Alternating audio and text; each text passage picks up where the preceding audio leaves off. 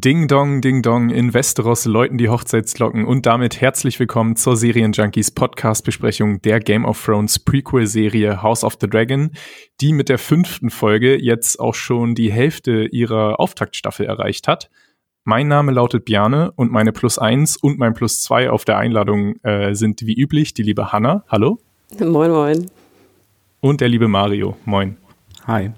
Bevor wir uns den wichtigsten Fragen zur überaus ereignisreichen Episode widmen, zum Beispiel, was schmeckt besser, Ente oder Gans und ist grün jetzt die neue Trendfarbe für den Herbst, äh, wollen wir noch mal ein bisschen Feedback zur äh, sehr diskussionswürdigen letzten Folge aufarbeiten. Und Hanna, ich glaube, du hast da noch mal äh, ein paar Gespräche von Twitter auch aufgegriffen, oder? Genau, wir haben sehr viel Feedback bekommen und die Diskussion war ja auch äh, noch recht äh, stark, sage ich mal, an dem Abend sogar der Veröffentlichung. Vielen, vielen Dank dafür. Also wir wollen jetzt gar nicht mehr in das Thema Lügen und was eine Lüge eigentlich ist und die Definition von Lügen einsteigen. Ich glaube, das reichte in der letzten Folge. Was ich aber sehr interessant fand, war, dass äh, sehr viele auch von euch ähm, noch einen Punkt angesprochen haben, den wir irgendwie gar nicht angesprochen haben. Und zwar das Thema Eifersucht. Also wir haben hier zum Beispiel Beispiel von Twitter von der lieben Mona, schönen Gruß, die natürlich dann fragt, ist nicht auch Eifersucht gerade auf Seiten von Alicent ein Thema? Also wir denken zurück an die äh, Szene, wo sie natürlich fragt, was in dieser Nacht passiert sei. Und man sich natürlich schon fragt, wenn sie da mit dem ne, älteren Mann verheiratet ist und da ja unwillend auf jeden Fall irgendwie das äh, Bett mit diesem teilt und dann ihre beste, ehemals beste Freundin Rhaenyra da irgendwie wild Party machen kann abends und sich irgendwie das nimmt, was sie möchte ich habe es nicht so gesehen. Ich weigere mich auch immer so ein bisschen, diese Eifersüchte zwischen zwei Frauen immer so sehr zu behandeln. Ich bin eigentlich ganz froh, dass wir mittlerweile in so einer Zeit sind, wo das nicht mehr so stark im Mittelpunkt steht. Ich kann aber auch verstehen, dass das natürlich ein Thema ist. Wie habt ihr das gesehen? Glaubt ihr, Alison ist auch eifersüchtig auf Rhaenyras wildes äh, Partyleben und Sexleben? Also ich denke zu dem Punkt der Eifersucht und ob Alicent sich jetzt tatsächlich das Leben von Rhaenyra wünschen würde, ist es ja auch so, dass man bedenken muss, dass die beiden, glaube ich, allein durch ihre Erziehung und vielleicht auch, äh, auch eben die Familie, aus der sie stammen, einfach so unterschiedliche Menschen sind, dass ich, glaube ich, ich kann mir gar nicht ausmalen, wie Alicent so ein Rhaenyra-Leben wirklich führen würde. Und ich weiß nicht, inwiefern Eifersucht dann wirklich auch eine Motivation ist. Natürlich kann es eine Seite von Allison geben, die sich das vielleicht auch ab und zu wünscht, aber ich glaube, im tiefsten Inneren ist sie eben schon diese fromme, äh, pflichtbewusste Frau, die vielleicht gar nicht zu solchen Ausschweifungen überhaupt in der Lage wäre. Also für mich hat es deshalb jetzt nicht so die große Rolle gespielt in meiner Wahrnehmung. Das denke ich nämlich auch, weil wir hatten das Thema ja auch angesprochen. Ich meine, theoretisch ist ja in der Welt, in der wir ja leben, ist es ja auch relativ normal, dass sich jetzt auch eine Ehefrau theoretisch auch einen Liebhaber nehmen kann. Aber wir haben ja auch betont, wie du gerade sagtest, sie ist ja sehr fromm, sie ist sehr gläubig. Ich glaube nicht, dass sie einen Liebhaber sich nehmen würde und ich glaube auch nicht, dass jetzt sie anstelle von Rhaenyra da irgendwie äh, in den, äh, ins Flohloch gehen würde und da irgendwie eine wilde Sexparty feiern würde. Das, das passt irgendwie nicht so ganz und deswegen glaube ich schon, dass sie natürlich nicht, ich weiß nicht, ob sie es bereut oder nicht, da kommen wir vielleicht später nochmal drauf, aber dass sie ihr Leben natürlich mhm. nicht so toll findet, klar, keine Frage. Aber ich denke auch jeder, der Renewer sieht, ich weiß gar nicht, ich würde die jetzt auch nicht groß beneiden oder sowas. Also ich finde schon, da ist ein Neid drin, aber ich glaube auch eher, dass da vielleicht, wenn es nicht Neid ist, ist es vielleicht eher sowas wie Nichtgönnung. Weißt du, dass sie sich denkt, also sie nimmt sich all das raus, beschwert sich, dass sie nichts machen kann, obwohl ich diejenige bin, die hier komplett im Käfig sitzt und kommt dann auch noch damit durch und dann auch noch doppelt als das, was sie vorgegaukelt hat, nicht gemacht zu haben. Hm, auch ein guter Punkt. Nicht Gönnung, finde ich schön. Ja, ich glaube, das passt besser. Ne? Ich glaube, das ist, das ist mhm. wirklich ganz gut, glaube ich, der Ausdruck. Ja, Eike hat dazu auch uns eine lange Mail geschickt, ähm, auch wieder das Eifersuchtsthema. Und ich glaube, ich glaube, Eike hat da sogar Gönnung da auch mit reingepackt, das Wort. Ich weiß es gar nicht mehr genau. Er oder sie schreibt auch, dass Damon eine rote Stelle gehabt hatte am Mund. Ob das Grayscale sei. Also ich bin ja wirklich, würde ich sagen, relativ aufmerksamer ja. Mensch, aber mir ist die rote Stelle am Mund nicht aufgefallen. Habt ihr das gesehen? Ist mir auch nicht aufgefallen. Ähm, ja, vielleicht war es ein, ein, ein Knutschfleck von Rhaenyra oder so. Ich weiß nicht. Also ich habe es nicht bemerkt. genau, aber sie zu dominant, ne? Hm. Wer weiß. Aber ich denke, das Grayscale-Thema können wir jetzt auch ad acta legen. Also ich denke, nach den Jahren und so, die jetzt vergangen sind und er hatte er sah nicht aus, als ob er jetzt unter Grayscale leidet. Ich glaube, das Thema ist irgendwie abgehakt. Wir haben noch eine lange Mail bekommen von Michael.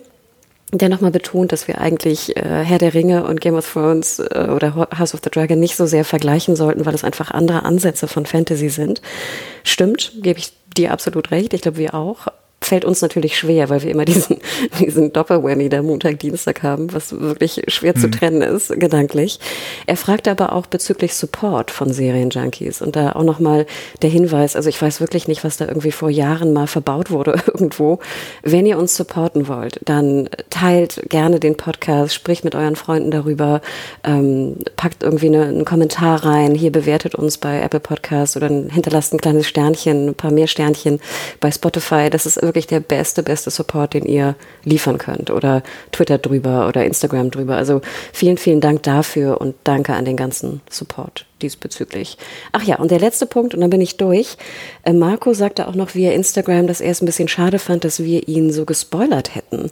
Er dachte mhm. nämlich, dass diese Teegeschichte und die etwaige Schwangerschaft auch ein Spoiler sei für uns, wo ich ihm hoffentlich sehr deutlich gemacht habe, dass wir Hä? weiterhin nicht wissen, ob sie ihn trinkt oder nicht, ob sie schwanger ist in der Nacht oder nicht. Wir wissen es einfach de facto nicht. Und es waren auch Annahmen von uns. Also es waren wirklich keine mhm. Buchspoiler oder irgendwas. Er fand es auch ein bisschen schade, dass wir den Zeitsprung angesprochen haben. Also dass wir wussten, ab wann die Schauspieler ja. und Schauspielerinnen sich äh, wechseln. Und das kann ich irgendwie verstehen, dass das vielleicht schon Spoiler war. Ja, das verstehe ich auch. Mhm. Es ist vielleicht aber trotzdem auch ganz gut, wenn man da nicht so ins kalte Wasser geworfen wird. Also deshalb, ich glaube, ich hätte es gern vorher gewusst. habe ich einfach mal davon äh, darauf, daraus ausgehend geschlossen, dass es vielleicht für die HörerInnen auch äh, gut ist, das zu wissen. Genau, also sorry dafür. Ähm, aber wir können natürlich verstehen, dass für die Leute da vielleicht nicht die Casting-Meldung oder die Trailer oder ähnliches äh, anschauen. Sorry dafür und schönen Gruß, falls du gerade im Friedrichshain joggen bist. Genau, ich würde sagen, dann widmen wir uns jetzt der aktuellen Episode. Der Titel ist diesmal ein bisschen außergewöhnlich. Der lautet nämlich We Light the Way oder auf Deutsch Wir erleuchten den Weg. Das ist das Motto vom Haus Hightower. Und wir hatten das, glaube ich, schon bei Game of Thrones auch ab und zu, die Mottos der Häuser als Titel, unter anderem auch Fire and Blood tatsächlich. Wir hatten äh, Winter is Coming, der, der Starks. Und wir hatten auch, glaube ich, Unbowed, Unbent, Unbroken aus dem Haus Martell. Diesmal ist es das Motto der Hightowers und ja, ich glaube, es ist auch für die, für die Familie Hightower eine besondere Episode. Die Episodenlänge äh, sind wieder ungefähr 60 Minuten. In dem Fall fühlt es sich vielleicht mal entweder mehr oder weniger an, weil einfach so viel auch passiert. Äh, die Regie hat erneut Claire Kilner übernommen, die letzte Woche schon dran war und ich finde die die etabliert sich hier so ein bisschen den Ruf als äh, die Regisseurin der großen Statisten-Szenen. Weil wir letzte Woche schon die Szene dort in Flea Bottom, wo einfach unfassbar viele Darsteller im Hintergrund auch zu sehen waren. Und jetzt bei der Hochzeit ist es vielleicht sogar noch ein bisschen aufwendiger. Ähm, und das Drehbuch stammt heute von Charmaine the Great Gratey. das ist wirklich schwierig, äh, den Namen jetzt richtig auszusprechen. Sie kennt man von der Serie The 100 oder auch bei Netflix Chambers. Ähm, ansonsten ist sie aber auch wie viele bei House of the Dragon ein Neuling im Game of Thrones Universum, was ja auch ziemlich spannend ist eigentlich, dass sie da so viele neue Leute an Bord geholt haben. Ja, der letzte Punkt äh, für die Eckdaten ist noch das Intro. Da hat sich diese Woche, wenn ich es richtig gesehen habe, nichts verändert. Das ändert sich dann vermutlich nächste Woche wieder. Genau, aber wir fangen ja erstmal ganz woanders an, tatsächlich an einem Ort, an dem wir bisher noch gar nicht waren, nämlich im Vale in der Nähe von Runestone. Und der Name, da klingelt vielleicht was. Ähm, das ist nämlich der, die Heimat der Ehefrau von Damon, die ja so oft schon erwähnt wurde, aber bisher noch nie zu sehen war äh, die Lady Rhea Royce, gespielt von Rachel Redford, die man aus der Serie Shadow and Bone kennen könnte bei Netflix.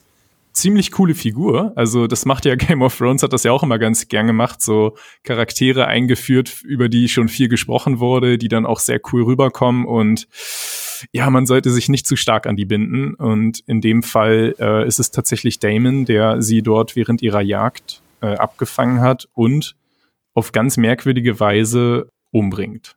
Ja. Wie hat euch, oder ich würde in dem Fall würde ich am liebsten, glaube ich, Hannah fragen, weil du ja auch die Buchvorlage kennst. Wie unerwartet kam für dich dieser Moment, dass wir tatsächlich sehen, dass Damon für den Tod seiner Frau verantwortlich ist und wie hat dir dieser Einstieg generell gefallen? Also erstmal war ich begeistert. Es fängt ja an mit so sehr schönen Landschaftsaufnahmen. Ne? Wir hören sehr viel Atmoton, fast zu viel. Also wir hören Vögel mhm. zwitschern, mhm. wir hören, glaube ich, Möwen, wir hören, äh, ich weiß nicht, äh, Gras rascheln, äh, Pferde, ähm, Hufe natürlich schlagen. Also das war äh, Bombast, was da an Atmoton äh, draufgeklatscht wurde. Aber natürlich mhm. sehr, sehr gut. Also ich mag das immer sehr gern. Und ich war so dankbar. Kurzer Einschub, sorry, zu dem, äh, zu dem Drehort. Das hatte ich noch bei Twitter gesehen. Die, das ist im Derbyshire in England und dort wurde auch Princess Bride gedreht, der Film. Und ah. wenn man da die Szenen miteinander äh, vergleicht, sieht man tatsächlich, erkennt man die Landschaft wieder. Kann man vielleicht mal nachschauen. Und ich war sehr begeistert auch von den Royces, jetzt endlich mal diese sehr, sehr schöne bronzene heilige Rüstung zu sehen. Also vielleicht da so ganz mhm. kurz Buchkanon. Das ist halt ähm, eine besondere Rüstung, wo die Royces halt glauben, dass sie sie beschützen. Also hier würde ich sagen, vielleicht auch nicht. was die magischen Kräfte der Rüstung angehen. Aber ich fand toll, sie zu sehen, weil wenn wir uns erinnern an Game of Thrones, hatte ja auch Royce, äh, hier der alte Royce, hatte ja auch diesen Bademantel immer an, aber nicht über einer bronzenen Rüstung. Sie haben es, glaube ich, einfach weggelassen in Game of Thrones. Und hier war ich sehr, sehr dankbar, das nochmal zu sehen. Und wie du schon sagtest, sie war so unfassbar cool. Ich dachte mir so, Gott, ich möchte eigentlich mehr von ihr sehen. Ich hoffe, wir sehen diesen Charakter und dann so, wir sind in der falschen Serie, um diesen Charakter, den wir mögen, länger zu sehen. What sie wirkte fuck? so ein bisschen wie die erwachsene Version von der kleinen Bären La äh, Island Lady. Wie hieß sie noch? Äh, Mormont äh, Liana. Genau, ja? Lady Mormont, ja. ja. Ich finde, sie hätte Stimmt, auch eine gute ja. Lyanna Stark sein können, oder? War das nicht auch Lyanna, die da mit Rhaegar wegläuft oder entführt wird, wie auch immer wir es nennen? Das wäre für äh, ja. mich, also im Casting Ja, stimmt, vom, vom so Typ her, ja, hm. stimmt. Mhm. Es wurde ja auch schon öfters angedeutet in der gesamten Staffel. Aber dass wir das dann einfach so machen als Einstiegsziel, dachte ich auch so, okay, this is happening now. Ich musste an dich denken, Mario, als äh, sie dann nämlich noch Damon diesen Spruch mitgibt, der ihn dann dazu bringt, dass er sie wirklich umbringt. I knew you couldn't finish. Also nimmst du das jetzt als, äh, als, als Beweis, äh, dass die Impotenz von Damon jetzt Kanon ist?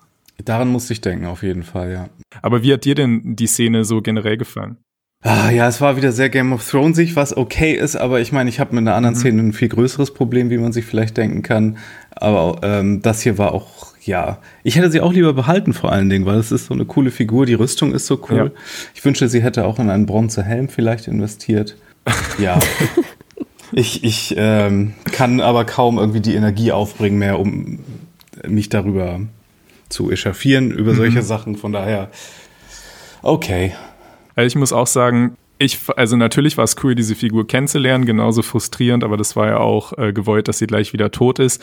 Aber mich hat in der Szene die, die äh, Choreografie oder der Schnitt auch ein bisschen gestört. Ich hab, wir haben echt mehrmals äh, rückspulen müssen, was jetzt genau eigentlich Damon getan hat, dann, wo wo sie wirklich vom Pferd fällt. Und das war so komisch, weil er steht dann zwischenzeitlich direkt neben ihr und es sieht so aus, als ob er sie vom Pferd runterzieht, aber in der nächsten Szene steht er dann wieder vier Meter entfernt. Das war irgendwie, ich weiß nicht, also überhaupt zu sehen, inwiefern er jetzt schuld ist. Natürlich ist er schuld, als er sie dann am Ende mit dem Stein erschlägt, was interessanterweise uns ja auch nicht gezeigt wird, wo man sich dann vielleicht so ein, Hintertürchen aufhalten will, dass wir diesen, diesen äh, bösen Damon doch noch irgendwie mögen können, weil das wäre dann vielleicht nicht mehr möglich, wenn wir gesehen hätten, wie er sie brutal ermordet. Aber ich fand die Szene ein bisschen chaotisch geschnitten und das hat mich auch, äh, ja, etwas gestört, tatsächlich. Ging mir ähnlich, weil ich finde, es wirkte so, als ob er eigentlich dafür verantwortlich ist, dass das Pferd so agiert, mhm. wie es agiert. Weil ich meine, sie wird ja auch als tolle Reiterin und äh, Jägerin irgendwie, ne, ist sie bekannt dafür. Und dann fand ich es ganz interessant, dann fällt sie ja runter vom Pferd und scheint sich ja auch irgendwie, ich weiß nicht, vielleicht querschnittsgelähmt zu sein oder irgendwie einen starken, mhm. also stark verletzt zu haben. Und dann hatte ich irgendwo einen Kommentar bei Twitter gesehen, wo es hieß so, ja, Damon hat sie doch nur von ihrem Los befreit, dass sie dann querschnittsgelähmt sei. Wow. Das ist sozusagen Von dem Los, dass er ihr gezogen hat. Ja, thank you. ne? und, und diese Person schrieb auch, dass sie ihn ja permanent äh, provoziert hat, wo ich auch dachte, so, auch wenn du sagst, you didn't finish mhm. und du willst irgendwie lieber mit den Schafen schlafen, mhm. heißt noch nicht, dass du mich umbringen sollst oder darfst. Also oh. ich war sehr verwirrt von dem, was du gerade auch andeutetest, ähm, Jane, dass ich das Gefühl habe, dass die Hintertüren, die da offen gelassen werden, um Damon weiterhin zu mögen, scheinbar sehr weit aufgerissen sind und für manche noch sehr offen sind. Mhm. Ich fand es eigentlich ganz gut, dass wir jetzt mal eine Szene gesehen haben, wo ich dachte, dass es jetzt völlig klar ist, dass Damon einfach auch ein brutaler Killer ist. Wenn mhm. es den Leuten noch nicht klar war. Ja, ich hoffe nicht, dass wir dann irgendwann so eine Breaking Bad Situation kriegen, wo die Autorinnen auch versucht haben, Walter White immer eindeutiger als Bösewicht zu schreiben, aber irgendwie ein großer Teil der Fans das einfach nicht so gesehen hat, sondern immer noch hinter ihm stand und sich einfach mit ihm auf die böse Seite bewegt hat. Also ja. Damon ist nicht der Charakter, wo ich mir da Sorgen drum mache, ehrlich gesagt. Ja, da kommen wir dann wahrscheinlich noch dazu. Ja, ich denke, ansonsten können wir diesen Einstieg auch hinter uns lassen. Äh, rest in Peace, Rhea Royce. Du warst sehr cool in den 60 Sekunden, wo wir dich kannten. Oh. Ähm, damit kommen wir dann gleich weiter zu etwas. Das war für mich dann deutlich spannender und ich glaube, ähm, ja auch für dich, Hanna, weil du hattest ja vor zwei Folgen, glaube ich, den Wunsch geäußert, dass du gern den, den Treibholzthron der Valerians sehen wollen würdest. Und wir sind jetzt tatsächlich wieder äh, auf der Insel Driftmark zusammen, also Viserys und Rhaenyra reisen an, um den Valerians dort den Vorschlag der Heirat zu unterbreiten, dass Rhaenyra Laenor heiraten soll.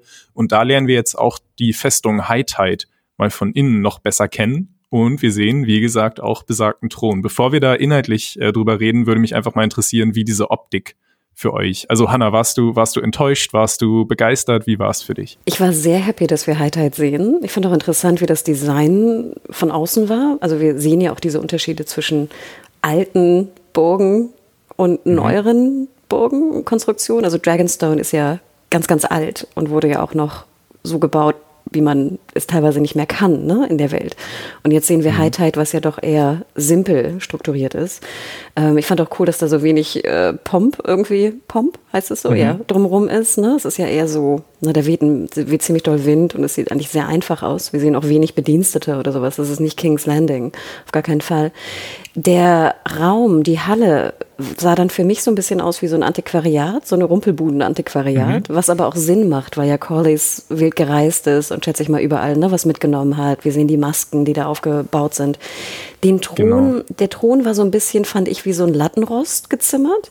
Ich hätte mir so eher gewünscht, dass man so weißt du, dieses typische Holz, was man so am Strand findet, weißt du? Das ist also eher noch so ja. verformtes Strandholz ist. Und dass daraus irgendwie einen Thron. Treibgut, genau, so heißt das, sorry. Das hätte ich mir eher gewünscht, so vom Design her. Trotzdem war ich natürlich sehr dankbar, dass wir das gesehen haben. Und generell auch dieses Machtspielchen, was sich da natürlich auch mit, wer oben steht, mhm. ne, wer sich verbeugt, wann er sich verbeugt, wer wie empfangen wird. Ähm, es war toll. Ich war happy, ich hab, war happy, mal in High Tide zu sein. Ich dachte ja, das soll der Throne of Bones sein. Ich hatte gar nicht mehr daran gedacht, dass das Driftwood sein soll. Der war so weiß, ich hatte irgendwie Bones im Kopf. Keine Ahnung.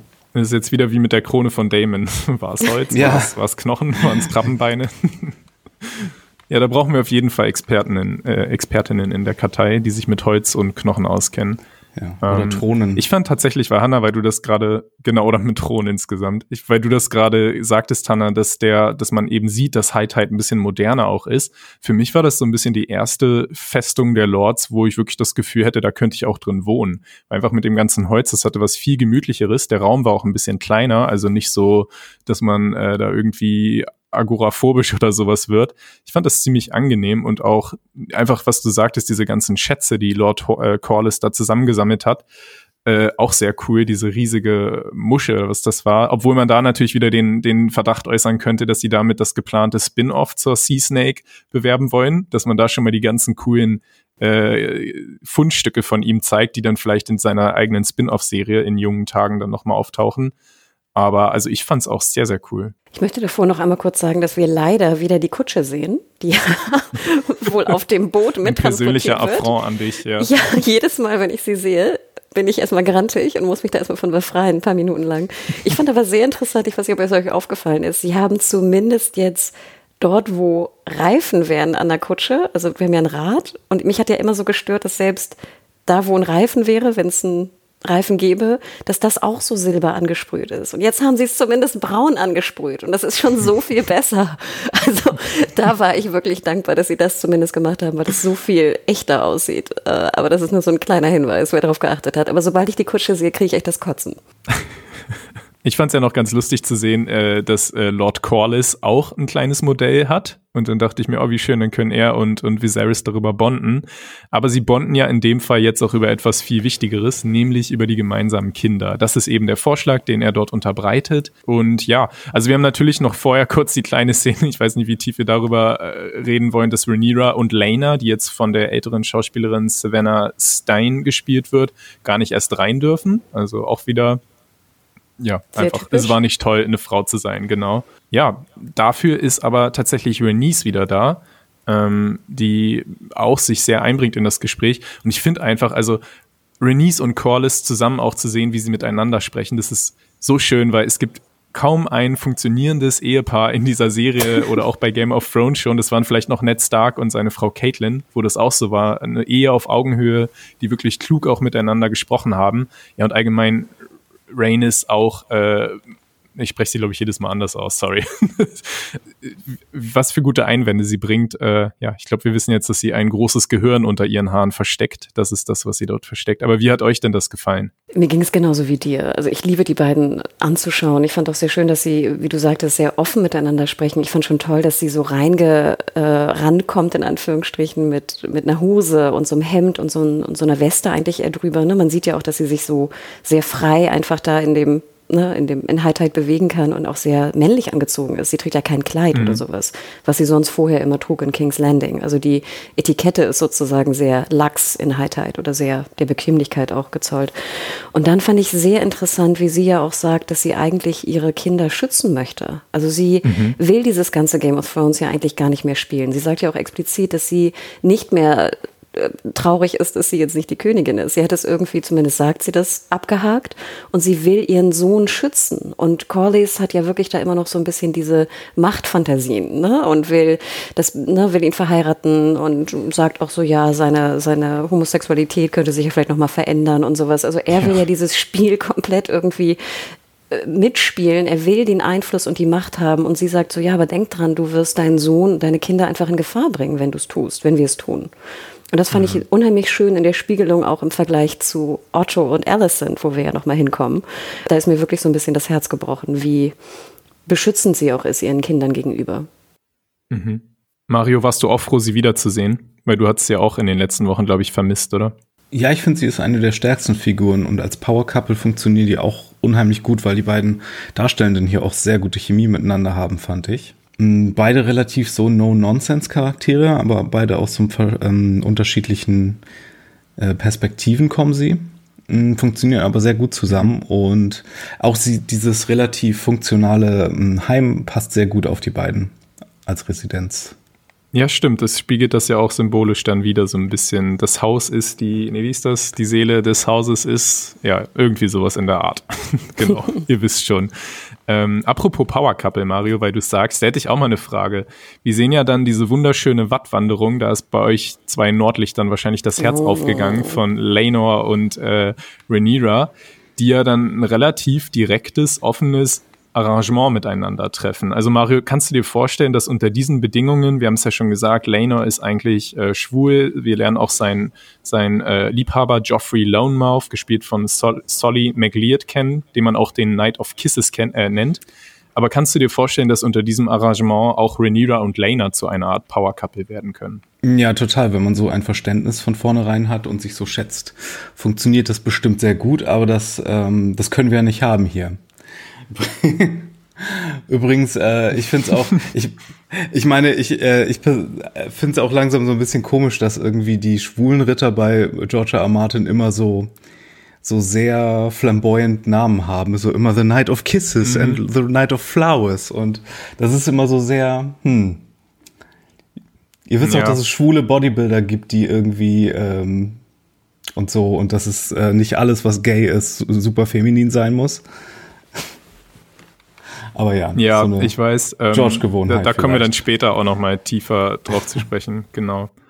Aber generell äh, könntest du dir vorstellen, dass Lena und Rhaenyra erstmal auch irgendwie miteinander klarkommen würden? Ich soll, ich wusste ehrlich gesagt gar nicht, ob das auch ihr Outing sein sollte, weil als ich die Szene, als sie erst anfing mit ne, dem Hühnchen oder Ente oder was sie da vergleicht, was war das noch? Mhm. Duck, genau. Ente und Ente oder ja, genau. Gans. Äh, Gans. Ja, da war ich nicht sicher, ob sie, äh, ob sie sozusagen als Fellow Queer irgendwie sagt, so ja, mir gefällt das ganze äh, hetero rumschnackseln auch nicht. Mir, ich wäre das auch lieber, wenn ich meine Interessen verfolgen könnte. Oder ob das für sie so eine allgemeinere Aussage war, was die Pflichten des Throns an, anbelangt. Da, danke, dass du das ansprichst, weil das habe ich nämlich auch hier, ich glaube, Becky war das über Twitter, die auch fragte, ob mhm. wir das nochmal diskutieren können.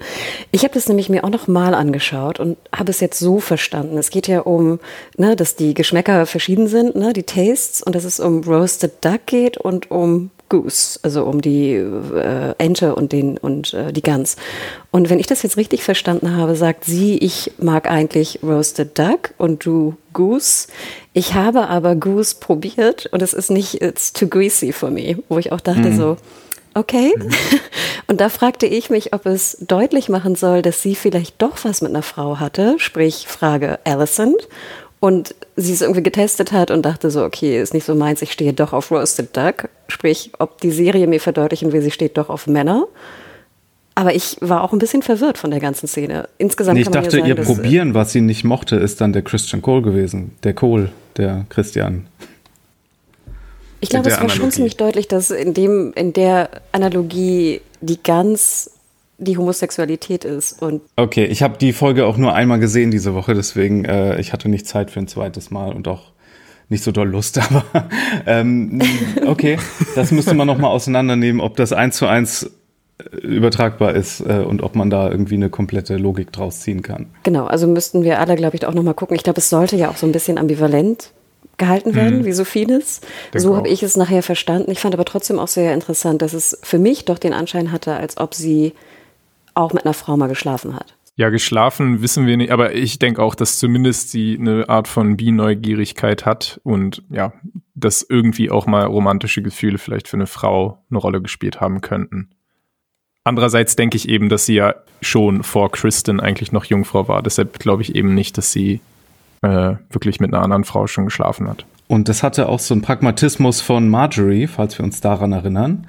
Die war ja auch sehr ich meine, die war ja nicht, hat ja keine jetzt irgendwie so eine Queer-Verbundenheit mit Renly, sondern war eher so pragmatisch im Sinne von, ja, du mach mal dein Ding, äh, mach mir hier vielleicht irgendwann mal ein Baby rein, aber dann sind wir cool. Es ist auf jeden Fall nichts äh, confirmed oder irgendwas, aber trotzdem, das hat natürlich die Diskussion, die eh schon äh, dazu bestanden haben, nochmal angeheizt. Die Frage ist nur, inwiefern das jetzt für die weitere Serie überhaupt noch eine Rolle spielt, weil ja, ich glaube, dass da wirklich noch was zwischen Reniva oder Alicent jetzt äh, wird. Das hat sich, glaube ich, langsam erledigt. Ich würde sagen, genau, wir kommen dann auch gleich zu der nächsten Szene, wo die äh, königliche Gesellschaft wieder abreist, zurück nach King's Landing auf dem Schiff. Denn dort hat Reniva ja auch noch ein sehr unangenehmes äh, Gespräch mit Kristen Cole, der ja, wir haben ja auch darüber diskutiert, inwiefern er das überhaupt wollte. Äh, wir merken jetzt, es ist wirklich für ihn furchtbar, dass er seinen Eid gebrochen hat. Äh, es plagt ihn total und sein einziger Ausweg, den er sieht, ist, dass er mit, Rene äh, mit Rhaenyra durchbrennt und sie irgendwie zur Ehefrau nimmt und äh, in Essos ein neues Leben ohne irgendwelche Titel oder sowas anfängt. So einen ähnlichen Vorschlag hat, glaube ich, auch mal Jamie Cersei irgendwann gemacht. Und im Buch gibt es tatsächlich auch was ähnliches, was Damon Rhaenyra ähm, vorschlägt. Aber Rhaenyra kann darauf eben nicht eingehen. Allmählich, nach den vielen Gesprächen mit ihrem Vater, nimmt sie ihre Verantwortung an und sagt, nein, ich muss hier das Leben einer Königin leben. Ähm, I'm the crown. Ja. I am the crown, genau. Wahnsinn. Und er sagt, ne, I'm your whore. Also das fand ich waren so die beiden eigentlich äh, prägnantesten mhm. Ausdrücke von beiden. Ich dachte mir aber auch, wie naiv bitte von Kristen, weißt du?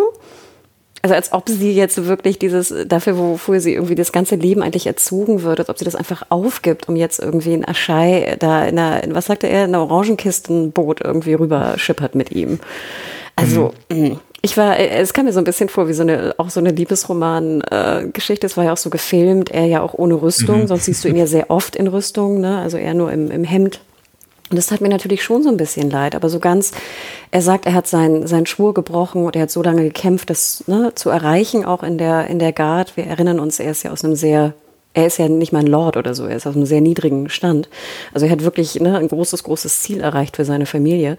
Aber dann dachte ich mir auch so, dann würdest du ja nochmal deinen Schwur brechen. Du bist ja eigentlich für immer in dieser Guard, ne, dein Leben lang.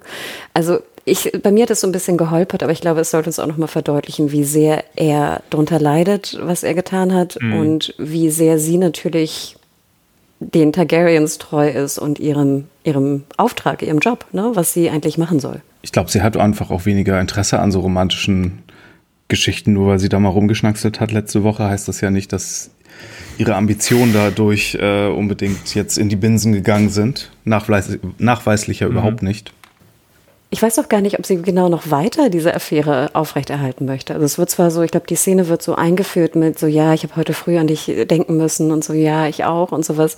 Aber wie du schon sagtest, ich glaube auch, dass Venera so ein bisschen offen für vieles andere auch ist. In fünf Jahren werde ich übrigens diese Romanze komplett mit der von Danny und Naharis Dingensbums da verwechseln. Weil er dem auch noch komplett ähnlich sieht. Die sehen sich beide komplett ähnlich auch. Also dem ersten Harris oder dem zweiten? Nein, der zweite natürlich. ja, genau. ja, also ich fand die Szene, also genau das, was Hannah eigentlich gesagt hat. So. Also es war ein bisschen albern, das Ganze, aber es musste einfach sein, um Kristen. Also auch, das fand ich ganz cool, was du beschrieben hattest, diese symbolische Entrüstung von ihm, dass er sich jetzt mal ganz verletzlich zeigt und seine harte Schale ab, ablegt und dann so von ihr ja verletzt wird äh, das ist natürlich einfach wichtig für das, was dann später so in seinem Kopf alles weitergeht. Aber an sich war es sicherlich nicht die stärkste Szene dieser Episode. Ähm, deshalb würde ich sagen, wenn es okay ist, kommen wir direkt weiter nach King's Landing. Wir sind wieder zurück. Super bitterer, lustiger Moment, also oder in King's Landing fangen wir vielleicht mal von vorne an. Wir haben dort nämlich schon parallel zu diesen Szenen Driftmark Alicent, die sich von ihrem Vater verabschiedet im strömenden Regen natürlich und um seine ganze äh, seine ganze Not, also die von Otto jetzt nochmal zu verdeutlichen, äh, reitet er da wirklich alleine in dem Regen aus, ohne irgendwie eine Begleitung oder irgendwas, was ich ziemlich albern fand und total unglaubwürdig. Aber gut, das Gespräch zwischen ihr und ihm war für mich tatsächlich eine eine der stärksten Szenen auch der Episode.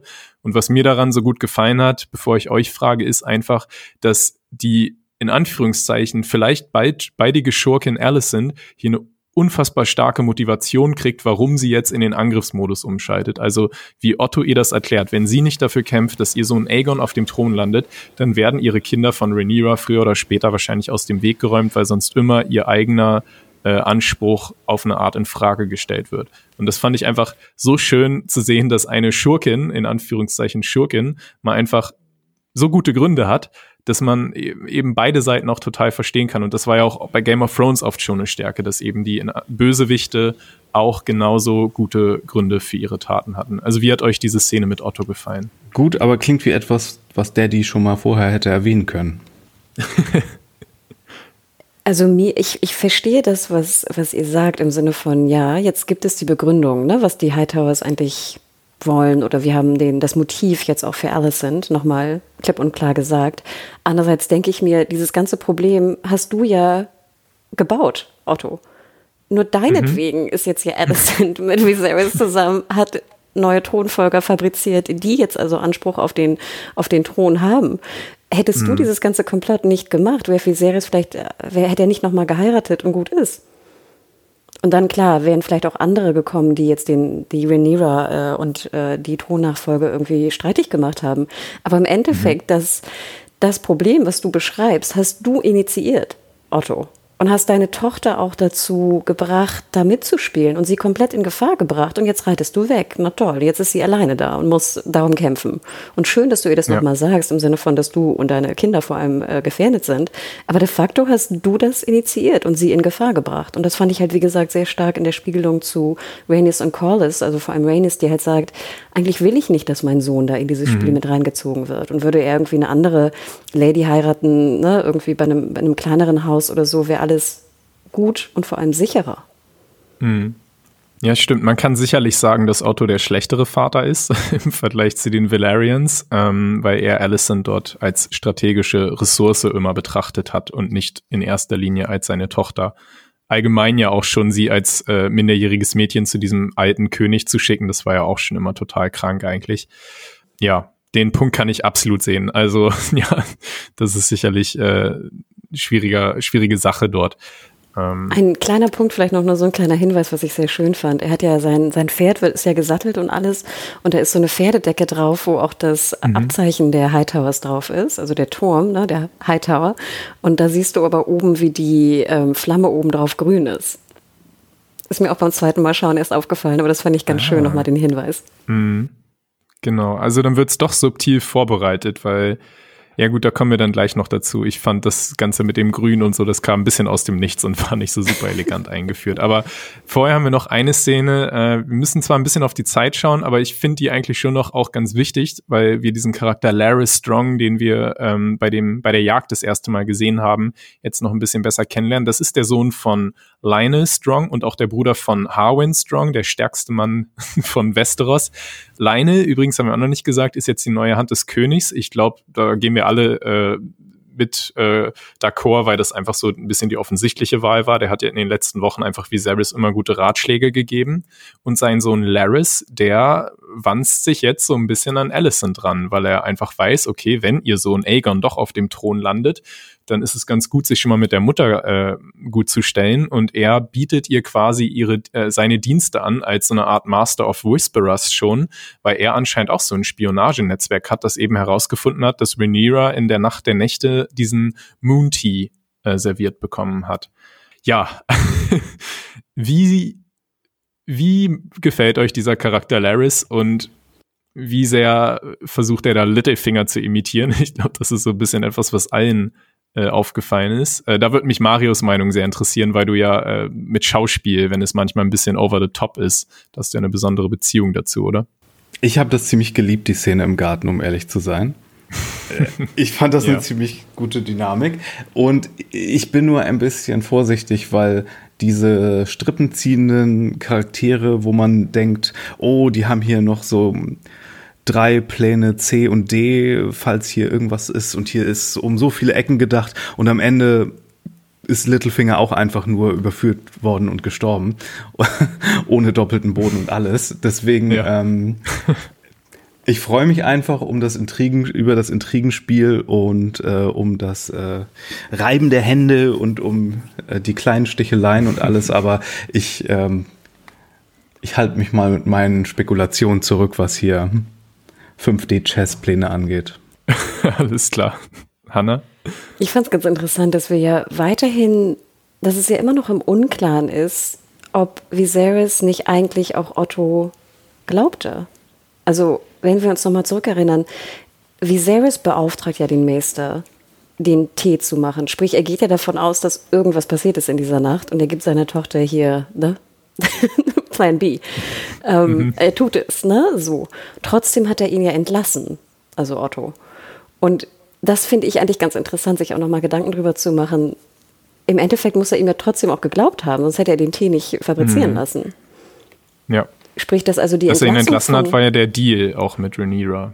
Genau, und es war natürlich auch, dass wir ja alle auch gedacht haben, dass die Hand eigentlich in äh, Sir Strong eigentlich besser ne, aufgehoben ist. Aber das fand ich nochmal einen interessanten Twist.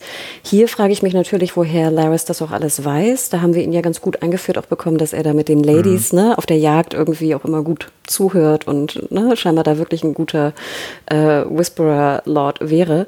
Ich fand ganz interessant, das ist kein Spoiler für ein Buch oder irgendwas. Das war aber auch bei Twitter eine Theorie, die ich sehr geil fand. Und zwar stand da so, vielleicht ist Laris ein Skin Changer und hat sich in die Ratten mhm. reingewalkt. Da mache ich nicht mehr mit, Hannah. Nope. Mario. Wir tun das nicht schon wieder. Keine Steinmenschenarmeen und nichts. Ich nehme alles so, wie es ist.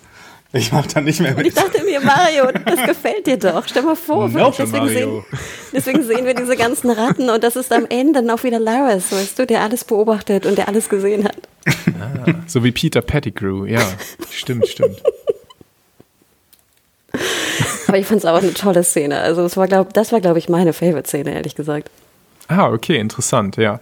Äh, okay, cool. Also ich bin, ich war noch nie ein Fan von Littlefinger, also bin ich auch kein Fan von Larry Strong, aber das macht ja dann auch alles Sinn. Ich war ein Fan von der Szene, die dann kommt, als nämlich Viserys zurück in King's Landing ist und Alicent vom Balkon aus zuschaut, wie er aus der Kutsche steigt und einfach hinfällt oh. und sich in ihrem Gesicht nichts tut.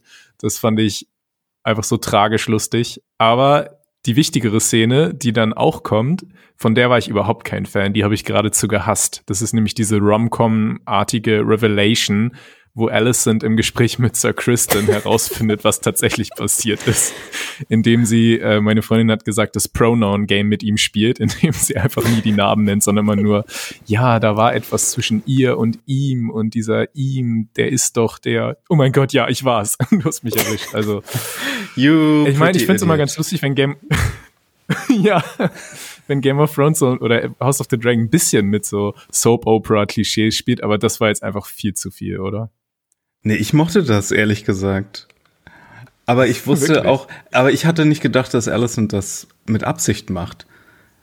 Sie hat das so offen gelassen, natürlich ein bisschen jetzt hier convenient geschrieben alles, ne, vom Drehbuch her. Aber ich habe eher das Gefühl gehabt, dass er so zufällig da in so ein offenes Messer reinläuft, von dem sie gar nicht wusste, dass sie es hält.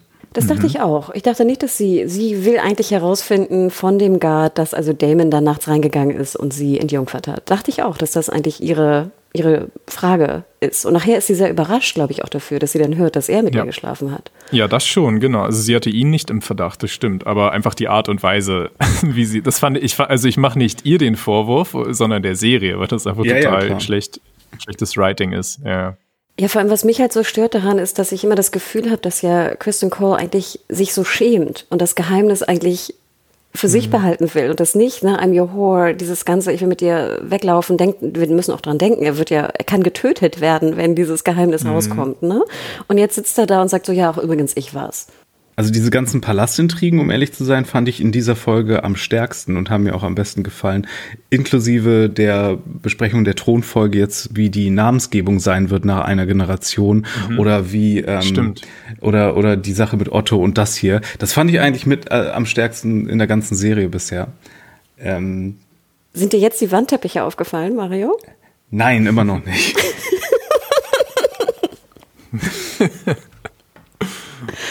Vielleicht hast du einen Jugendschutzfilter an oder sowas.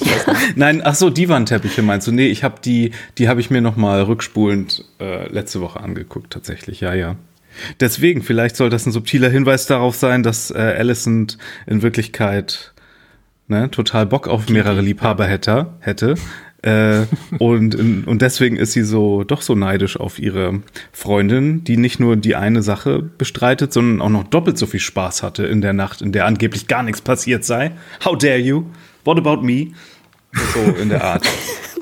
Hey, ich kann das fühlen. okay, ich fühle okay. das. Ich musste auch sehr lachen, wie die Szene begann, wo wir Alison sehen mit dem Baby auf dem Arm und sie auch so völlig apathisch eigentlich guckt und dieses Baby so schaukelt und dann ihre Arme gibt. Ja. Aber ich, ja, also ich, ich, gebe euch, ich gebe dir recht, Mario, dass ich diese Intrigen natürlich sehr, sehr stark fand. Ich fand halt nur dann auch ein bisschen blöd, wie es gebaut wurde, im Sinne von, dass er es dann einfach so rausposaunt. Please kill Gut, me. vielleicht weil sie ist, dass er jetzt so auch nicht, genau, dass er jetzt nicht so der, genau der, der klügste, glaube ich, ist. Das ist uns, glaube ich, auch allen klar, dass er besonders schön ist und sowas, klar, und ein guter Ritter ist, aber trotzdem, ja, ich fand, es war so ein bisschen, hm, na gut. Na gut, ja. Es ist jetzt so, es musste einfach rauskommen. Äh, so ist es jetzt halt umgesetzt worden. Ja. Ich würde sagen, wir kommen ähm, zu der Szene, in der Viserys mit seiner neuen Hand Leine über das Thema Legacy spricht, weil wir sehen ja wieder, okay, Viserys, er baut weiterhin ganz schön ab.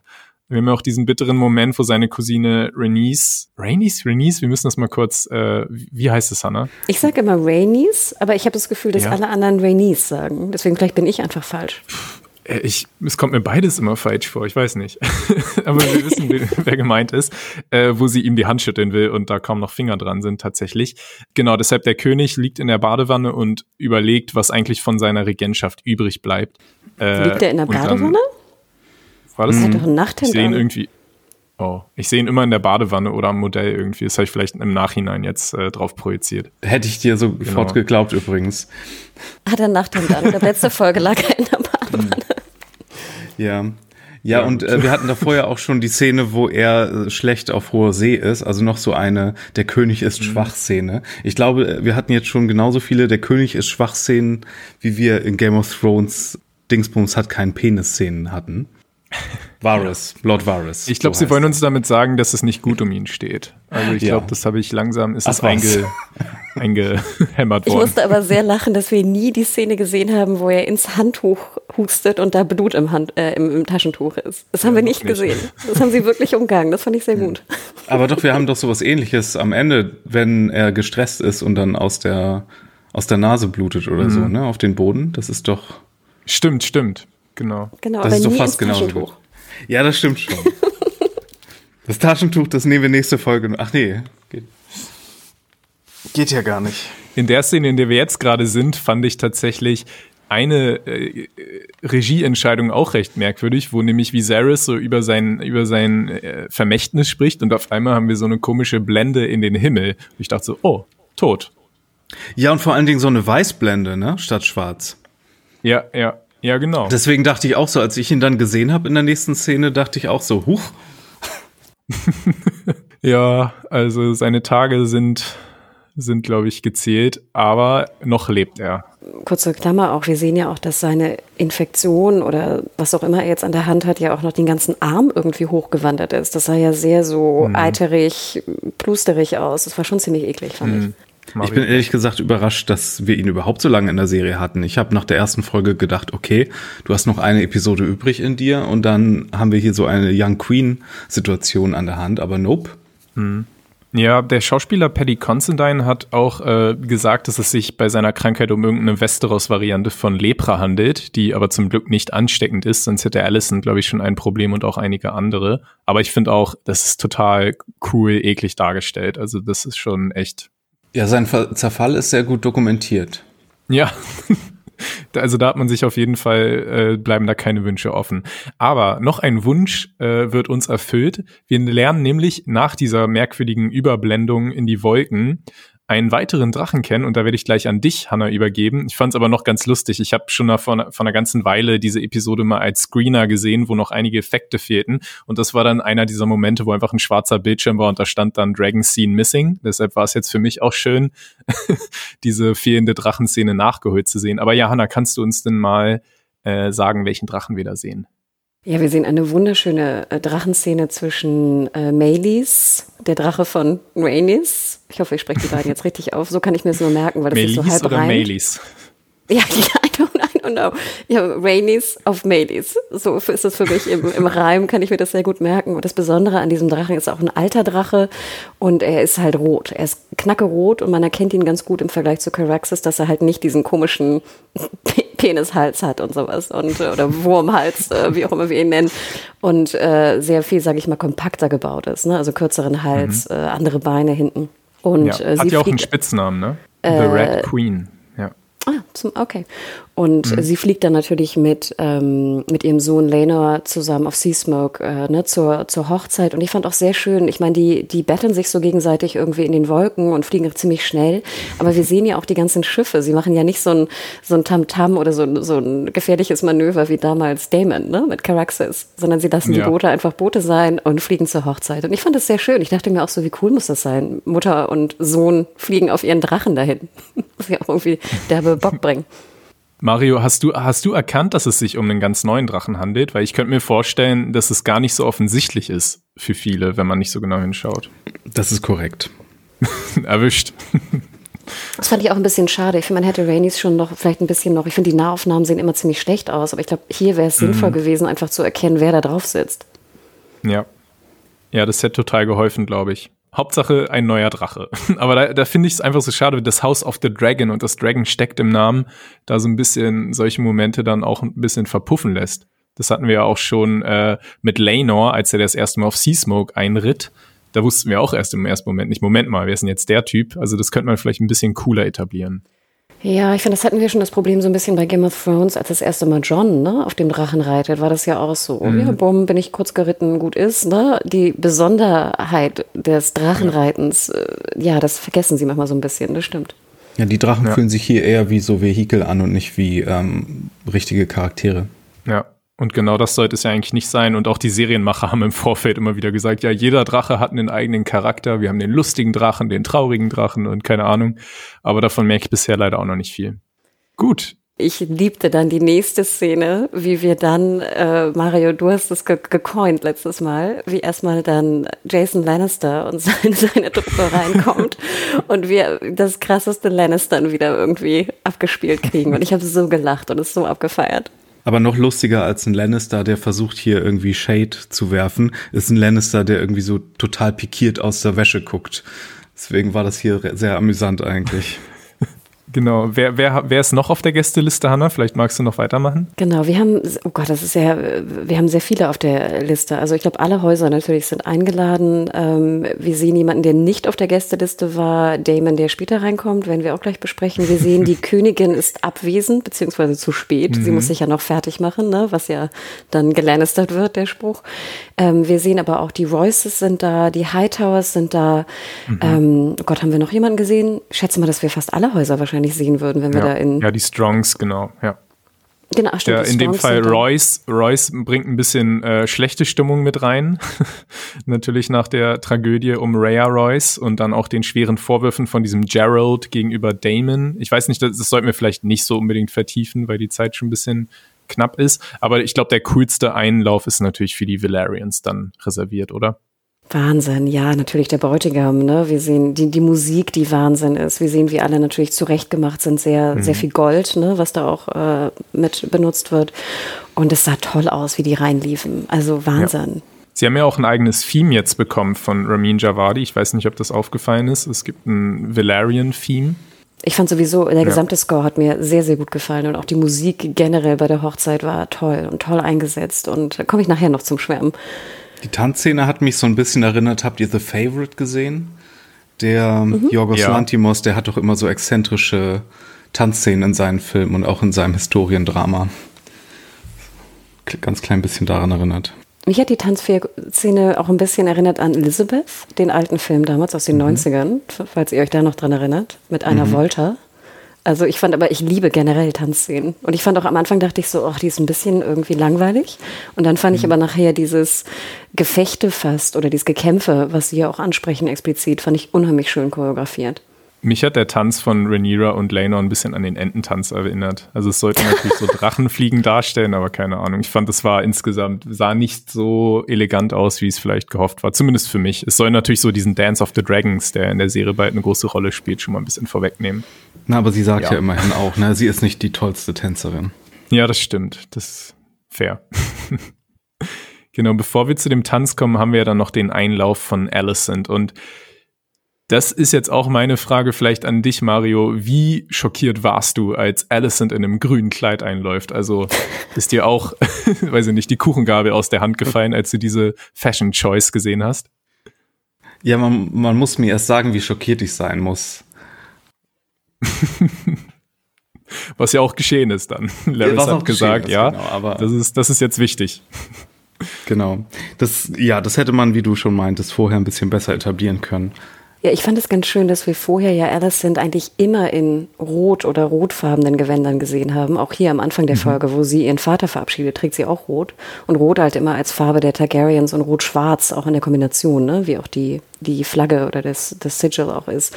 Und äh, ihr habt schon recht, es war sehr irgendwie on the nose, aber das ist natürlich so der große Moment, auf den auch die Buchwissenden irgendwie gewartet haben. Und ich fand, mhm. es war schon sehr auffällig, dass sie also andere Kleidung trägt, als sie sonst in der Serie getragen hat, obwohl sie ja am Anfang, glaube mhm. ich, auch als sie ins Schlafgemach ging, ja auch was Grünes getragen hat. Also wir wussten, dass Grün schon eine besondere Bedeutung hat, zumindest für die Hightowers. Aber hier fand ich natürlich auch was für ein Affront, dass du einfach super spät kommst. Ich meine, ne, auch wenn es deine Stieftochter ist, aber trotzdem, du, alle sitzen ja eigentlich schon oben. Ja. Und sie unterbricht ja, sie kommt nicht nur zu spät, sie unterbricht ja auch explizit Viserys in seiner Hochzeitsansprache. Ich meine, das wäre ja mhm. auch bei uns ein Affront, wenn wir heiraten. Ja. Es ist auch noch gemein Damon gegenüber, der sich, glaube ich, fest vorgenommen hatte, den frechsten äh, Auftritt hinzulegen und dann kommt sie und überbietet ihn auch noch. Das ist ja eigentlich sein Metier normalerweise. Ähm, Hanna, du hast ja auch gesagt, die gesamte Szenerie hat bei dir ähm, für Begeisterung gesorgt. Vielleicht kannst du uns da noch mal ein bisschen mitnehmen auf die visuelle Reise. Genau, also ich, ähm, ich fand ich fand es toll, gerade die die Halle, ne, die die Hochzeit, das Essen, was aufgetischt wurde. Ähm, es ist immer noch relativ dunkel, Trotzdem finde ich, dass wir bei Game of Thrones ja auch gelernt haben, gelernt haben, dass Hochzeiten immer besonders sind und auch besonders, ja nicht besonders smooth, ja, über die Bühne gehen. Und ich frage mich auch, ist das jetzt irgendwie The Green Wedding oder wie wird das jetzt in die Annalen von Game of Thrones so reingehen? Ähm, ich fand auch interessant, ähm, ich weiß nicht, wie es dir dabei ging, Björn, ich wusste auch wirklich partout nicht, was passiert. Also ich dachte mir so, ja. okay, wir werden jetzt den Rest, Rest der Folge bei dieser Hochzeit sein, aber ich wusste nicht, mhm. was passiert. Und ich war bei jedem Schnitt war ich so, oh Gott, was passiert jetzt? Wer blickt wen an? Wer denkt was? Ich, ich liebe diese, diese Intrige, die am Hof ist, die dann nochmal irgendwie multipliziert wird, mal 100 bei so einer Hochzeit. Mhm. Wer trägt was? Wer guckt was? Wer redet mit wem? Wer tanzt mit wem? Wir haben unfassbar viele Konfliktherde gleichzeitig. Wir haben ja auch noch den sehr äh, elektrisierenden Moment zwischen Rhaenyra und Damon und dann steigert sich diese Musik immer weiter und es wird immer hitziger und das war inszenatorisch dann doch schon ziemlich cool aufgebaut. Das finde ich auch. Habt ihr es denn so verstanden, dass Rhaenyra eigentlich ich meine, sie, sie sagt ja Damon eigentlich, du bist jetzt, du kannst mich auch entführen. Nimm mich nach Dragonstone, heirate mich dort und äh, na, wir sind zusammen. Wo ich mich fragte, mhm. soll das wirklich deutlich machen, dass sie eigentlich Damon auch möchte, dass sie ihn heiraten möchte? Das habe ich auch nicht verstanden, ob sie ihn provoziert, um das zu machen, weil sie das möchte, oder ob sie nur ihm vorhalten will, dass er Optionen hätte und nicht wirklich hinter, dahinter steht. Ja, sie nennt ihn immer so ein feiges Hühnchen und dann so, traust dich nicht, bock, bock, bock, bock. Aber ich weiß auch nicht, ob sie es wirklich will oder ob sie nur Spaß dran hat, ihn zu ärgern. Vielleicht will sie es wirklich, weil sie das jetzt schon mehrfach getan hat. Und vielleicht ist es einfach ihre Art, ihm das zu sagen, indem sie es in so eine Art von Ironie verpackt, damit mhm. es immer noch den würdevollen Ausweg für sie gibt. Ja, das ist in ihrer Fantasiesprache nicht so ganz im Kontext tonal nachzuvollziehen vielleicht. Mhm. Ja, ich merkte, dass ich dann auch fast ein bisschen gestresst war, Untertitel zu lesen und trotzdem noch deren Gesichtsausdrücke zu verfolgen. Also da wurde es mir auch auf einmal schwierig, weil das auch du ziemlich schnell ein Auge auf die Untertitel und das andere auf die Gesichter.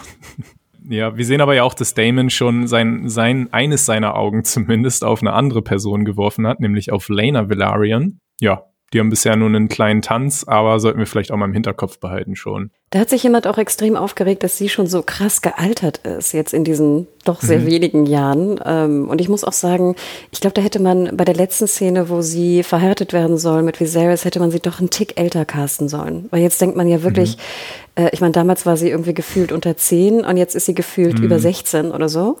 Und ich schätze mal, das hätte man damals, klar, dieser Schockmoment natürlich war extrem, aber vielleicht hätte man sie doch einen Tick älter casten sollen. Ja. Ich denke, dieses ganze Fass können wir nächste Woche dann gut aufmachen, inwiefern die Casting-Entscheidungen mit dem Älterwerden Sinn gemacht haben. Ja, aber ja, ich kann diesen Einwand auf jeden Fall verstehen. Ja, ich glaube, ansonsten äh, kommen wir nicht drum rum, jetzt die Party zu crashen mit dem äh, ja, schockierenden Vorfall, der sich ereignet. Kristen wird schon äh, ja die ganze Zeit vorbereitet, dass bei dem einiges brodelt im Kopf. Und dann zuckt er wirklich aus und äh, stürzt sich auf den Liebhaber von äh, Laenor, dem Bräutigam, nämlich auf diesen Joffrey, der ihn vorher in einem kleinen Gespräch so ein bisschen ange, angeteasert hat, von wegen, ja, wir beide sind jetzt hier die Lover von, vom neuen Königspaar, so, das, das kriegen wir irgendwie hin und wir halten das für uns geheim und so. Boah, ich weiß nicht. Äh, wer von euch will denn mal so ein bisschen seine Reaktion dazu? Ich glaube, Mario, du hast da sehr starke Gefühle, hast du vorhin schon angedeutet, oder? Ja, zum einen möchte ich den äh, Showrunnern hier irgendwie auch oder HBO hier nicht irgendwie die Genugtuung geben, weil ich ich glaube, das ist schon so ein zynisch kalkulierter Move auch so ein bisschen. Ich meine, ähm, zum einen ist es Game of Thrones und da sind ja alle mehr oder weniger fair game, aber zum anderen lehnen sie sich ja schon sehr hart in diese Bury Your Gays Trope rein, also dass so die einzige wirklich mhm. Queer identifizierte Figur hier sofort in ihrer ersten Episode auch den Löffel abgeben muss ähm, und dann noch auch noch von um, unserem Fuckboy-Ritter hier. Das hinterlässt natürlich schon so ein Geschmäckle aufgrund von so historisch gewachsenen Fernsehgewohnheiten, äh, die ja vor ein paar Jahren mal so deutlich identifiziert wurden. Und ja, ich weiß nicht, da, wie gesagt, ähm, mich hat's, mich hat's, mich hat's so, tatsächlich so ein bisschen ähm, äh, übellaunig gestimmt, aber ähm, das hat vielleicht auch damit zu tun, dass wir in diesem Jahr besonders viel so Gewalt auch so auf so Pride- und CSD-Veranstaltungen hier hatten, also international, aber auch in Deutschland. Und dann wurde ja auch vor zwei Wochen da ein Transmann getötet auf dem CSD. Sorry, wenn ich das jetzt alles hier reinbringe, aber äh, nur mal zu verdeutlichen, dass irgendwie ähm, äh, ja, das fühlte sich alles so ein bisschen Game of Thrones sich schockierend billig an, also wie die schlimmsten Momente so aus Staffel 5 oder whatever, wo wir dann ja auch darüber geredet haben, okay, wann ist es eigentlich okay, sowas zu zeigen? Und das war jetzt ja keine explizit homophobe Attacke, beziehungsweise das wissen wir noch nicht. Aber es ist dann ja auch immer so die Frage, okay, wann ist es okay, sowas zu zeigen? Und die Vergewaltigungsszenen hatten ja nie irgendwie ein Nachspiel in Game of Thrones. Das war ja die Kritik daran, ne? dass es sich nicht damit auseinandergesetzt hat. Und so wie das hier, mein Problem war auch eher damit, dass es dass die Gewalt hier extrem exzessiv war und ich dann mir dachte, okay, das feiern ja. jetzt doch wieder mehr Leute, als ich mir das wünschen würde, ab wahrscheinlich, weil das Fantasy-Genre ja leider auch viele so Traditionalisten auf, auf die, vor die Bildschirme immer mitholt. Aber zum anderen dann auch, wie, wie distanziert die Reaktion war auf den Tod dieser Figur und wie nah und intim und mhm. gefühlig wir dann bei Sir Kristen waren, einen Moment später. Das Traurige war nicht, dass hier der Lover vom Prinzen getötet wurde und wie er reagiert. Da, wo, da ist die Kamera so weit weg, wenn er darauf reagiert. Aber wenn, wenn äh, Sir Kristen dann hier seinen Suizid kontempliert, dann ist auf einmal die Musik traurig und wir sind ganz nah bei ihm und es ist ein ganz trauriger, mhm. ganz naher Moment. Und das fand ich ein bisschen, ähm, das saß sehr, sehr, sehr unschön bei mir. Ja, ich gehe da voll mit, Hannah. Was denkst du? Ich gehe da auch mit. Also ich ich kann das ja sowieso nicht ab. Immer dieses, wenn, wenn, wenn das immer so geprügelt wird ins Gesicht. Und wir sehen dann ja auch wirklich diesen sehr furchtbare, furchtbares Bild, wie er noch das Gesicht dann so dreht. Also es war ja wirklich grauenhaft. Ich habe auch nicht ganz verstanden, was jetzt eigentlich wirklich das Motiv ist. Also klar, er sagt es ihm, ne, wir sind hier die beiden Lover von den beiden. Äh, das Geheimnis ist irgendwie sicher. Ich habe nicht das Gefühl, dass, dass Joffrey ihn da eigentlich irgendwie ähm, erpressen möchte oder irgendwas. Ich, ich dachte, er sagt es und ich glaube, uns soll nochmal deutlich machen, dass einfach äh, Kristen Cole so völlig verwirrt ist von der ganzen Lage, emotional irgendwie am Ende. Er will eigentlich, er hat seinen Spur gebrochen, er macht dies, er macht das. Für mich ist das trotzdem kein Grund, jetzt jemanden zu Tode zu prügeln auf einer Hochzeit da, einfach mittendrin. Ich finde es ein bisschen schade und jetzt muss ich einmal Buchwissen andeuten. Im Buch ist es so, dass zu dieser Hochzeit auch ein natürlich Turnier und Spiele stattfinden. Und Cole tötet Joffrey in einem Melee. Ich glaube, das hatten wir auch schon mal in der ersten oder zweiten Folge erwähnt, dass ja auch immer diese Kämpfe, äh, also zu Boden, nicht zu Pferd äh, stattfinden.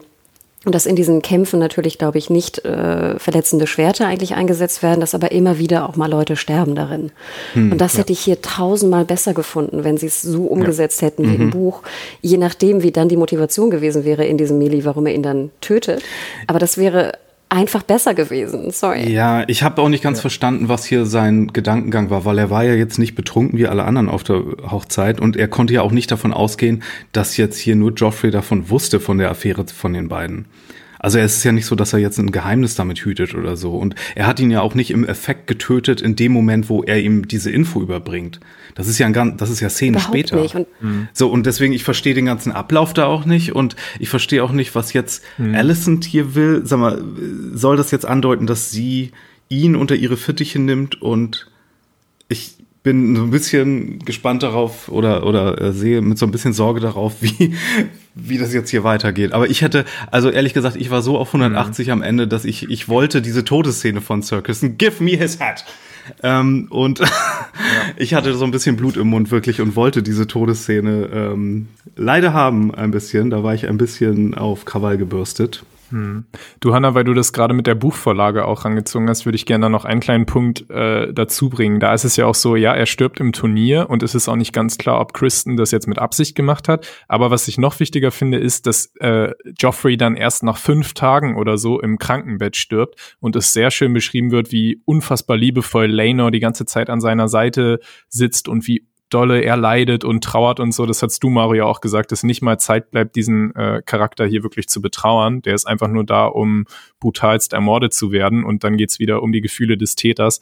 Also das finde ich in der Buchvorlage so viel besser, dass eben da wirklich auch der Schmerz von Laenor viel mehr Platz kriegt und auch diese Tragödie insgesamt. Ich verstehe natürlich, dass sie nicht wieder ein Turnier machen wollten, weil wir ja schon eins hatten, aber dann hätte man vielleicht auch das Turnier vom Anfang weglassen können und äh, ich weiß nicht, ich fand, es war so eine schlecht gelöste Adaption, obwohl bisher House of the Dragon für mich eigentlich ein ganz gutes Händchen dafür hatte, coole äh, Entscheidungen bezüglich des Buches zu fällen, die dann vielleicht auch die Buchleser äh, überraschen, aber in dem Fall, das war für mich echt einer der Tiefpunkte bisher der gesamten Serie. Es war für mich auch ein Auf und Ab beim Schauen, um ehrlich zu sein, weil so am Anfang verlieren wir erst diese, diese coole Frau, ja, in dieser auch sehr unnötig brutalen Szene, aber da sieht man zumindest nicht alles.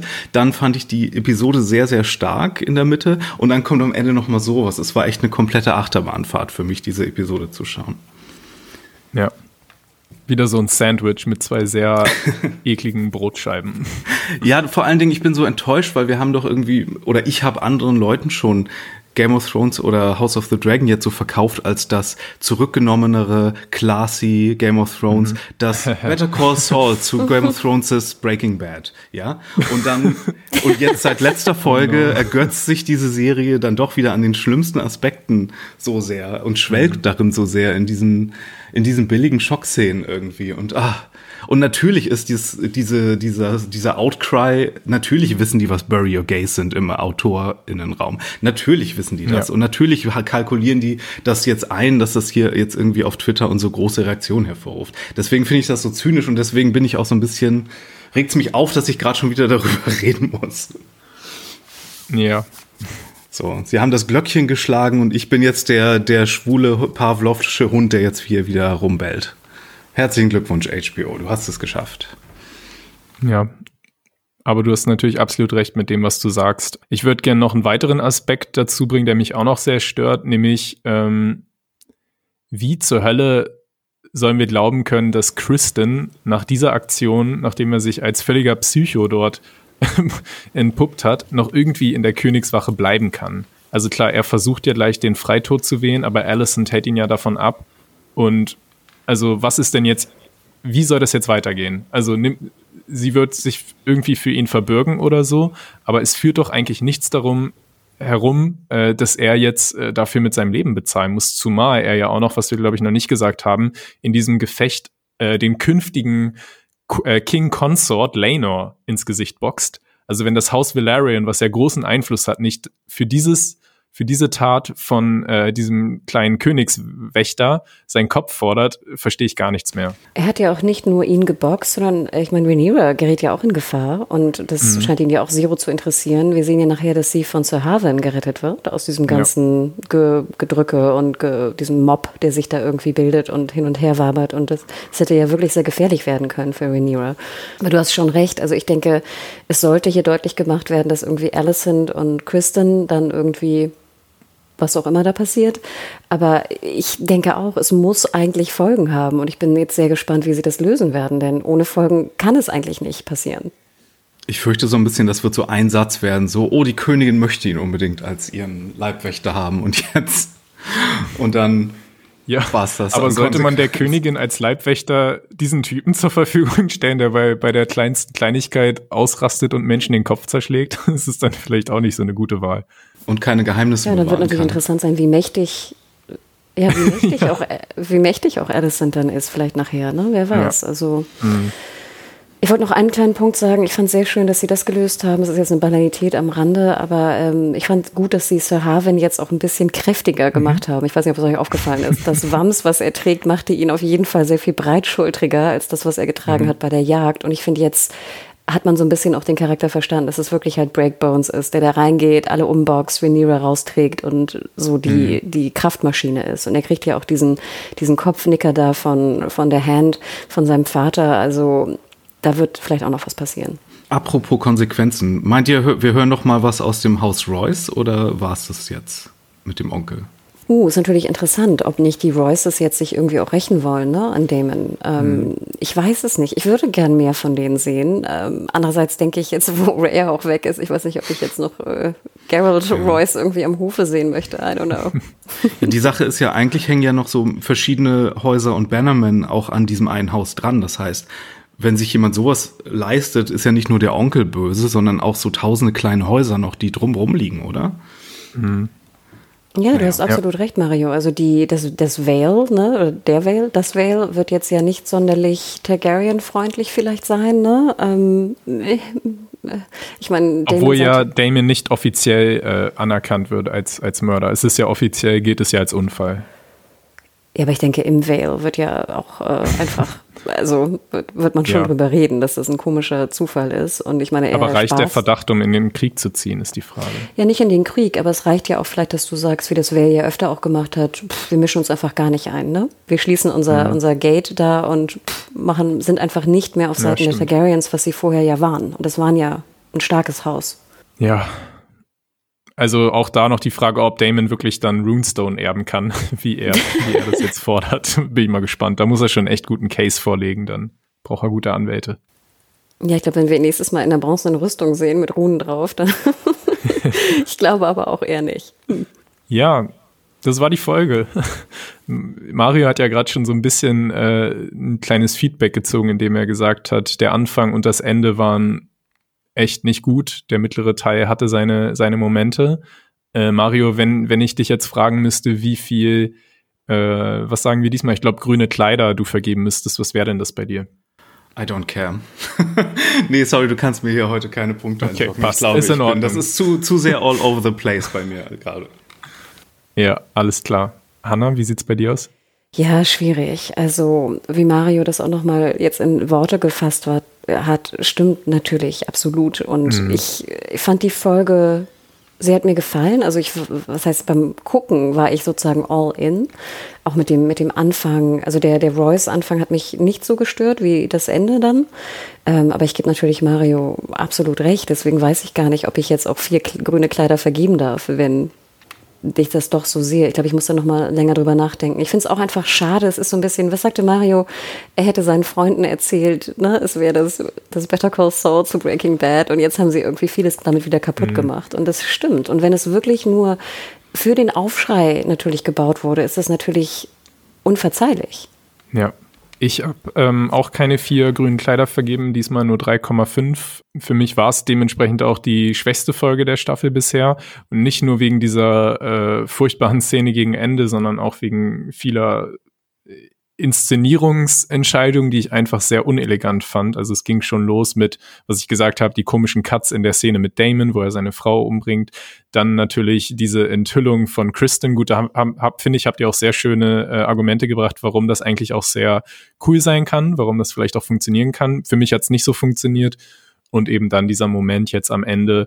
Und ich befürchte eben auch, dass die Serie sich jetzt auch so ein bisschen rausstiehlt aus der Verantwortung. Und ja, wir haben ja, gut, ich weiß nicht, inwiefern das ein, wir haben jetzt gesagt, ist das ein Spoiler oder nicht, aber nächste Folge hatten wir ja schon gesagt, sind das neue Darsteller äh, in, in vielen Fällen und wir haben einen großen Zeitsprung und es könnte natürlich sein, dass jetzt einfach die dass äh, die Konsequenzen von diesem Vorfall rund um Kristen einfach durch den Zeitsprung komplett wegignorieren. Und das wäre dann für mich noch so ein bisschen die ultimative Klatsche eigentlich, weil ja, das ist dann nicht nur schlechtes Writing, sondern doppelt schlechtes Writing. Aber gut, ja, also für mich war es auch die, die schwächste Folge der Staffel. Hanna, du hast vielleicht auch ein bisschen Post von unseren Hörerinnen dazu. Genau, es ist jetzt ein bisschen ein anderes Thema, aber ähm, ganz lieben Gruß an Franzi, die hat uns geschrieben, heute früh, glaube ich, war es, oder gestern Abend, ich weiß es gar nicht mehr genau. Und zwar betont sie natürlich auch nochmal die Musik. Und zwar schreibt sie, was mir noch in dieser Folge sehr herausragend aufgefallen ist, war die Musik. Erst das Stück, als man das Schiff übers Meer fahren sah und dann die Geigen beim Hochzeitsempfang, die mit dem Kameraschwung auf Sir Kristen so dissonant klangen. Top gemacht. Ich bin auch immer sehr begeistert, wenn wir Klavier hören. Wir wissen das ja auch aus Game of Thrones, dass Ramin Javadi ja sehr spät erst Klavier einsetzt. Ich glaube erst in Staffel 6. 6 ähm, das Klavier immer was Besonderes ist und dass wir jetzt auch so eine Variation hören aus uh, The Prince That Was Promised. Also ich finde, ich mag dieses Stück einfach wahnsinnig gern und ich fand der Einsatz war auch toll. Ich liebe das immer, wenn ich eine Szene sehe und dann mir später erst auffällt, dass die Musik schon eingesetzt hat. Und das ist ja auch etwas, mhm. was ich sehr schätze bei Game of Thrones, dass wir halt auch sehr viele Pausen haben, wo einfach keine Musik benutzt wird. Und dann ist natürlich der Einsatz auch immer sehr besonders. Also mir ist es auch hier aufgefallen, ich fand den, den Musikeinsatz insgesamt und sowieso auch den Atmoton wie immer fantastisch. Und auch für mich, ich mag es sehr viel lieber, wie hier Musik benutzt wird, als in Herr der Ringe. Das ist immer noch ein großes Problem, was ich habe mit der Keine Herr der Ringe-Vergleiche. Genau, genau, sorry. Was sie aber noch schreibt, und das fand ich sehr interessant, das geht nochmal ein bisschen Bezug nehmend auf Rainys wenn wir sie richtig aussprechen, Frisur. Und zwar, zwar schreibt sie hier bezüglich ähm, äh, Rhaenyra. In einer der ersten Folgen hatte Hannah ja nach der Frisur von Lady Rhaenys gefragt. Da wollte ich noch zu sagen, mich erinnert sie ein bisschen an die Frisuren einiger afrikanischer Stämme, deren Rinder ihr wertvollster Besitz sind. Die Frisuren werden häufig den Hörnern von Rindern nachempfunden und ein bisschen so empfand ich die Frisur auch. Diese Verlängerung des Kopfes nach hinten hat mich ein bisschen an die Hornplatten der Drachen erinnert. Passt ja auch dazu, dass die hm. Drachen der wertvollste Besitz und der Inbegriff der Macht für die Targaryens sind. Mhm. Wow. Also das fand ich äh, klar äh, auch wild vielleicht am Anfang, ja. aber ähm, nachher dieses mit den Drachen, da habe ich gar nicht drüber nachgedacht und fand es doch auch wirklich interessant und ich fand es mhm. auch doch ganz gut, dass am Ende auch Rhaenyra nach dem ganzen, was da passiert ist bei der Hochzeit, sie ist zwar nicht, sie sieht jetzt nicht besonders traurig aus oder ähnliches, aber trotzdem diese diesen Hochzeitsschwur, den sie und Leno noch führen muss, war schon krass und ich fand auch zumindest ganz gut, dass sie ein bisschen die, sage ich mal, die Haare saßen nicht mehr ganz so gut. Ich fand gut, dass da zumindest auch ein bisschen, da zumindest kleine Folgen zu sehen waren. Das macht es jetzt nicht wieder gut und gar nichts in der Szene, aber ich fand gut, dass sie darauf zumindest geachtet haben. Ich habe noch eine Drachenfrage. Ist es gesellschaftlich so geregelt, dass nur verpartnerte Leute und ihre Leute und ihre Drachen sozusagen neue Drachen zeugen in dieser Welt? Also ist das jetzt weil sie sprechen ja auch dadurch darüber, dass die äh, Hochzeit auch neue Drachen dann mit sich bringen wird. Oder ist das einfach, machen Drachen, was sie wollen und irgendwann gibt es halt mal einen neuen Drachen? Ich glaube, ich, ich also glaub, also ich, ja. ich weiß es nicht genau, Björn, ich weiß nicht. Also ich glaube, dass Drachen Eier legen natürlich. Ähm, dass was mit wem sie da verpartnert sein müssen oder dass sie nur, dass Eheleute, dass die nur Eier machen, glaube ich nicht. Also ich glaube, Eier, also die Eier mhm. können auch entstehen, ohne dass verpartnerte Ehepaare, also Menschen-Ehepaare da die Drachen fliegen. Mhm. Okay. Ja. Ich bin da auch nicht so tief drin in der Drachenbiologie, aber ich glaube, wir haben da auch eine Expertin in der Kartei. Vielleicht kann die sich dazu nochmal melden. Ja, gerne. Ich hätte das mit den neuen Drachen hätte ich eher so verstanden, von wegen, dass da eher die Kinder jetzt auch gemeint sind, die entstehen würden. Und ah, in dem Fall ja. wären das ja dann potenzielle Drachenreiter auch, die dann die Drachen auch äh, im, im Krieg einsetzen könnten. Hm. Und da musste ich auch sehr lachen, weil alle dann ja so applaudieren, wo ich dachte, hm, ich glaube, viele wollen da auch nicht so wirklich applaudieren zu, dass jetzt noch mehr Drachenreiter entstehen. Ja, stimmt. Ne? So. Oh yeah, great. Mm, genau, mm, ja. Mm. Also ich glaube, dass das sehr klar ist, dass die, wenn du kein Drachenreiterhaus bist oder Drachenreiterinnenhaus, dann äh, findest du es nicht so geil, dass da noch mehr entstehen und noch mehr Macht sozusagen auf einzelne Häuser oder einzelne, ja, verteilt wird. Noch ein kleiner Punkt hier. Ich wollte mich noch bedanken oder wir wollten uns noch bedanken für die neuen Apple Podcast Bewertungen, auch von Martin TK und Monana 30. Also vielen, vielen Dank dafür. Das hilft immer sehr in dem Apple Podcast Game und Co. Danke sehr. Genau, bedanken kann ich mich dann, glaube ich, jetzt auch bei euch. Ja, es war wir sind jetzt leider wieder ein bisschen, äh, bisschen äh, ausführlicher geworden, ist wieder ein bisschen länger geworden, aber ich glaube, das hatte diese Folge einfach auch äh, gebraucht, ähm, weil einfach so viel passiert. Ich fand sie insgesamt auch recht vollgestopft, was vielleicht noch ein Bonus-Kritikpunkt am Ende ist. Ähm, ja, nächste Folge heißt, äh, die heißt dann The Princess and the Queen. Macht euch äh, auf einen Zeitsprung gefasst, dass ihr nicht einfach kalt ins Wasser fallt. Ansonsten, äh, wo findet man euch denn bei Twitter, Hannah? Wo findet genau, man dich? Ich bin weiterhin at Hannah Huge bei Twitter und Mario. Wo bist at du? Fire Walk with Me mit zwei E am Ende und dich, Björne. Mich findet man unter dem Handle Bojack Bockman und ich sage diesmal auch nochmal unsere Podcast-Mail dazu, podcast.serienjunkies.de, die hatte ich, glaube ich, in der letzten Woche vergessen. Genau, schreibt uns dort gern, äh, gerne auch wieder bei Twitter, da war ja echt eine coole Diskussion in der letzten Folge und es hat mir großen Spaß gemacht, das mit euch zu besprechen, auch wenn es äh, an einigen Stellen sicherlich auch eine heftige Folge war. Ich freue mich sehr auf nächste Woche wieder und sag damit Ciao, macht's gut. Ciao, ciao. Bye, bye.